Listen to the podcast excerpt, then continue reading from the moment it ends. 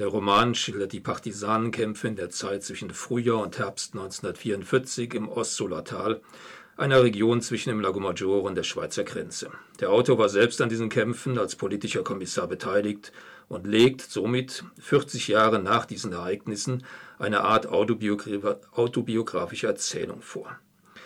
Der Roman ist zunächst ein klassisch chronologisch aufgebauter Handlungsroman. Wir erfahren, wie die Partisanen in dem Dreivierteljahr leben, wie sie schlafen, wie sie sich ihre Nahrung besorgen, wie sie Anschläge vorbereiten, wie sie fliehen und angreifen und wie sie sich schließlich die Partisanenrepublik von Domodossola errichten.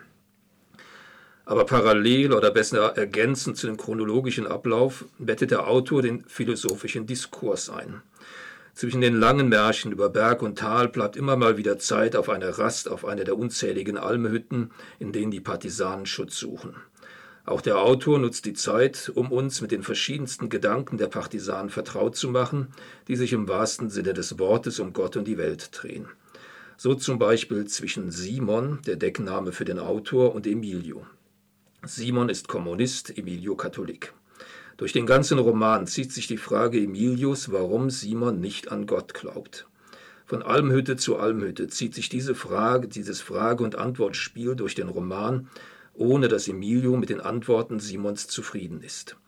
Schließlich in der Aufarbeitung einer erfolgreichen Partisanenaktion, die eigentlich in einer Niederlage hätte enden müssen, wird die Macht des Zufälligen und Absurden zur Lösung der Gottesfrage. Es entwickelt sich folgender Dialog. Simon dachte ein wenig nach und sagte dann, wenn es für uns gut ausgegangen ist, heißt das, dass die anderen Dummheiten gemacht haben.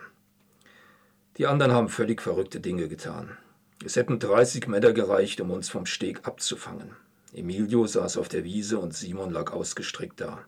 Es schien dem Kommissar, als lächle sein Freund, während er ihn von unten her anblickte. Emilio gab zur Antwort, Lass dich nicht durch die Logik verwirren. Logischerweise hätten sie uns den Rückweg abschneiden sollen, aber sie haben es nicht getan. Ebenso logischerweise hätten wir niemals in die Talebene ausweichen sollen. Sie werden gedacht haben, dass wir nie einen solchen Fehler begehen würden. Simon stützte sich auf die Ellbogen und setzte sich gerade auf. Diese ein wenig komplizierte Aussage weckte viele Ideen in seinem Kopf. Du meinst, dass sie uns keine Falle gestellt haben, weil sie glaubten, dass wir nicht darauf reinfallen würden und dass wir sie mit unseren Dummheiten übers Ohr gehauen haben? Genau. Simon brach in Gelächter aus. Aber das ist ein endloses Spiel, Emilio. Hast du daran gedacht? Ja, sicher, ich hab's mir überlegt. Es ist das Ende der Logik, der Triumph des Absurden. Welcher Unterschied besteht zwischen dem Dummen und dem Schlauen? Es gibt keinen Unterschied. Wenn die anderen nicht wissen, was du bist. Simon lachte amüsiert über diese paradoxe Aussage. Dann legte er sich ins Gras zurück und Emilio folgte seinem Beispiel. Mit geschlossenen Augen dachte der junge Mann über Emilios Erklärung nach. Tja, man tut etwas und glaubt, die Konsequenzen vorauszusehen, aber es geschieht etwas anderes. Man meint, alle Elemente im Spiel überprüft zu haben, aber wenn einem auch nur ein einziges entgeht, wird alles anders. Man ist nie sicher. Soweit ein Zitat aus dem Roman. Ein anderes wichtiges Anliegen des Autors war, wie wir aus dem Klappentext erfahren, die Rolle der Frauen in der Resistenz in ein richtiges Licht zu rücken. Im Nachkriegsitalien war es zu einer glorifizierenden Rolle der bewaffneten Resistenzer, Resistenzer gekommen. Die Frauen, die in der Regel keine Waffen trugen, fielen dabei nicht ins Gewicht. Das ändert sich in den 80er Jahren. Nun wird die zentrale Rolle hervorgehoben, die die Frauen in der Resistenzer spielten ohne deren Arbeit als Nachrichtenkuriere, die die Verbindung zwischen den einzelnen Rebellengruppen herstellten, wäre kaum eine Partisanenaktion erfolgreich verlaufen. Hinzu kommt, dass die Frauen den medizinischen Dienst aufbauten, die Nahrungsketten aufrechterhielten. Zudem hatten die Frauen an der Grenze zu der Schweiz eine Schmugglerwesen aufgebaut. Hier wurden Medikamente, Tabak, Kaffee und anderes in den Heer geschmuggelt und damit der Partisanenkampf am Leben gehalten. An vielen Stellen hat der Autor diese Aktion in seinem Roman dargestellt. Ein weiteres übergreifendes Element des Romans findet sich in Form eines Duells. Wir erfahren aus dem Roman nicht, Roman nicht nur, wie der Partisan denkt und handelt, sondern auch, wie es die deutschen Besatzer tun.